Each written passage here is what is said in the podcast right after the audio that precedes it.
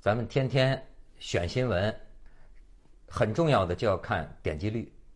这个点击率有它的特点，比如说，呃，凶杀啊、色情、乱伦，你看那个网站统计出来点击率就是高。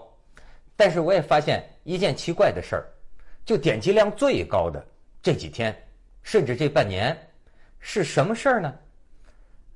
前有狗头金，后有乌木，什么意思？就是最近的点击率最高的几十万的点击，就是这个广东惠州那边有一个姓林的先生，这位姓林的哥们儿呢，他这个平常啊喜欢倒腾木材，然后呢，他就听见这个渔民呢，呃，在这个江里打鱼的渔民说呀，这个水底下有木头，经常把这个渔网啊给刮破。哎，这林木头呢，他喜欢倒腾木头嘛，他就留了这个心了。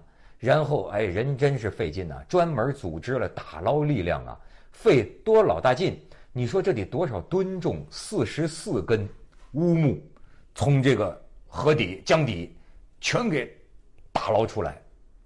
结果你说现在这真是哈，到处都有出卖啊。他刚刚打捞上来，还没下一步发展呢，已经有人举报了，说他这个啊，林先生自私自打捞这个国家财产，然后呢？警方这一出动，公安这一封存啊，就发现已经因为保存不善呢，说已经腐烂了两根了，然后就拿这个什么东西盖上，哎，说保护起来。现在呢是这个公安部门接管了。那一开始说这姓林这哥们儿他有罪没罪呢？这个先别说他有罪没罪，他大家伙为什么点击率高啊？肯定大家伙都觉着这冤呢，就像上回这狗头金那个似的。全国网友都关心，说这地上捡着的东西归自己呢，还是归公呢？所以这公安到后来啊，我估计也是想尽快啊，这个安抚民心，就是说这个林先生这种行为，他不不违法啊，他只是帮国家 帮国家做了贡献，国家要捞，国家也得掏钱呐，他自个儿捞上来真是不容易。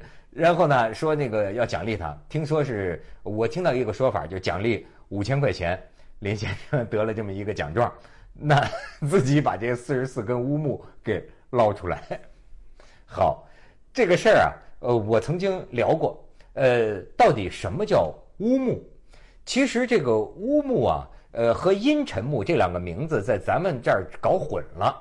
比方说，我所理解的乌木哈，指的是国家红木标准里边的这么一种木，是比如说是来自非洲的一种红木，哎，那个东西叫乌木。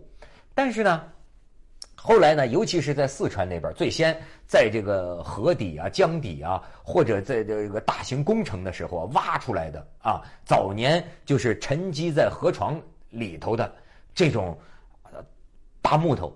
这种木头呢，呃，就埋藏在土里、埋藏在地里的这个年年头啊，从几千年到几万年，它都已经碳化了。其实它本质上是一种碳化木，而且碳化的这个程度，你看，如果它特别碳化，那就成煤炭了嘛。那它还是木，但是它又碳化了。所以这种东西呢，其实被我一过去一直听人叫阴沉木，但是呢，现在也叫乌木，就把这东西叫乌木。说这东西值老钱了，听说是这个家有乌木半方啊，胜过财宝一箱。然后呢，我这林先生这事儿，我就想起什么来啊？二零一二年的时候，在四川内江，有九个渔民，他们也是在这个江里啊，发现有这个木头，他们打捞上来十几根呢。然后呢，也是这个政府来了，说哎，很好，嗯，但是呢，不是你们的，都是国家的。好，这下渔民傻眼了。渔民在那儿诉冤呢，他诉什么冤？这渔民说：“哎，我打捞还要成本呢。我们这几个渔民，一个人怎么也得一万多块钱的本儿啊，还租了什么两条、三条大船，两条小船，还有这种起重的这个设备，容易吗？啊，有些人为了要这个水底的乌木啊，甚至潜水员雇这个潜水员到水底下这个锯，锯想锯锯锯点这个乌木。”所以呢，这个关于乌木的传奇啊，嗯，特别多。呃，找老说老实话，虽然它是很贵，但是呢，个人有偏好啊。从我个人的感觉来说呀，我觉得这个阴沉木啊，这个做家具不见得那么好，不见得那么好。就是它这个面色发黑呀，而且它的那是硬度极高啊，都有这个碳化。因为我这是个人偏好啊，我觉得跟人不够亲，跟人不够亲近。那很多人喜欢用这个阴沉木，呃，做家具，甚至是搞这个雕刻。你想，这个都是当年山上的这个巨木啊，发生了地震呐，啊，泥石流啊，洪水啊，把这个巨木这个哗给这个埋藏在地底下多年。甚至我还听见一种说法，就是古代的时候在山上伐木啊，你在山上伐的这个巨木啊，你像。最大这个直径甚至有两三米的那么粗的，那怎么运下来？那时候又没有现代机械，它有一种运法，就是从河川通过河川啊，一直从这个山上这么运下来，然后呢，就有一些木头，那当然就是沉积在半途了，沉积在这个河川里了，也有这么样的一种呃传说，甭管是呃 怎么来的。我觉得这个事儿里边就涉及到一个，就是说啊，还又是个老问题。你看，为什么大家比这个凶杀、暴力、色情更关心的问题是什么问题啊？所有权的问题，就是东西归谁的问题。我发现这个看来是所有人最关心的问题。其实一按照咱们的这个民法通则一说就是多少条哈，就是说无主的这个埋藏物、隐藏物，哎，都归国家所有。那这个。矿产资源、自然资源归国家所有，那这个乌木是什么呢？它也不是人埋藏的，它不是人埋藏的，它是自然造化形成的，对吗？那么你说它是埋藏物这个原则吗？那你说它是矿产，它是矿产吗？它是一种，它要是煤炭，它是矿产，但它是埋藏在地下的这么一棵枯木，那它这个算不算矿产？所以其实出现这个问题啊，是咱们国家在这方面呢，法律。就不太清晰。有些人说呀，法律不清晰，其实造成了一个结果。这个结果就是有些人说的，就是说，你看啊，那这个山民他砍块木头烧柴，这国家不干涉，但是或者一块乌木，这个国家就来要。哎，那么有人说这叫什么呢？这叫就是说没价值的归你个人，有价值的归国家。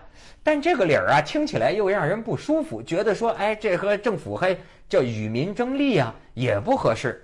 所以啊，现在他有的研究法律的专家就说啊，说你这方面物权法呀，这个这个有不明晰的地方啊，就容易造成一种什么呢？就是说现在中国的规矩是什么呢？就是是一个假定啊，是一个一个一个规则，就是说一个潜规则，你也可以这么说，就是说啊，法律没规定属于个人的，那就全属于国家，那。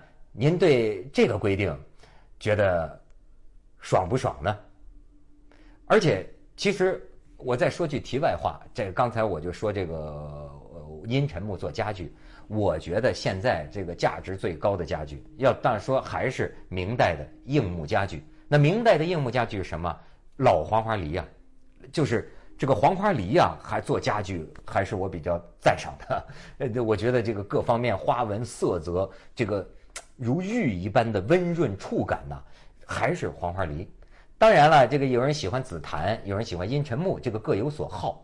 但是，呃，一般说黄花梨是海南黄花梨嘛，对吧？说这个像越南黄花梨，就是说花纹就粗恶一些。海南黄花梨被认为是最贵重的啊，海南黄花梨品最高。可是我有这个玩古董家具的一些老朋友啊，他们玩多了这个明代的真正这个老的黄花梨家具，他们有一个可以说是大胆的猜测，他们认为啊，老黄花梨也不是新黄花梨，不哪怕是海南黄花梨啊，就是说新的海南黄花梨跟明代这些名品家具、硬木家具那种黄花梨啊，他们把玩了良久了，他们觉得好像还是不一样。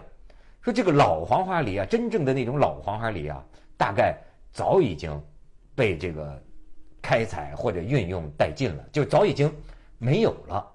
所以说，中国的事儿说到底都是一个神奇的传说。